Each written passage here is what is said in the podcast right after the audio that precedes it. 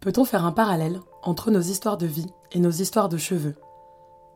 Je pense que dans beaucoup de cas, la réponse est oui.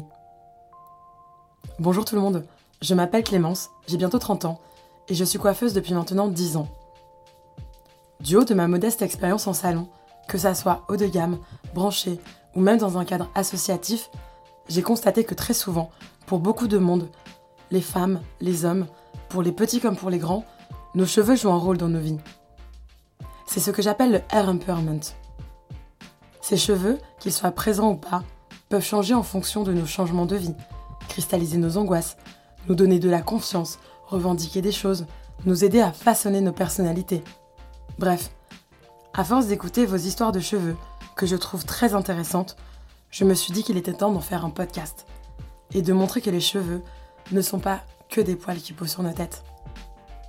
Bienvenue dans Mèche à Mèche, mon tout premier podcast.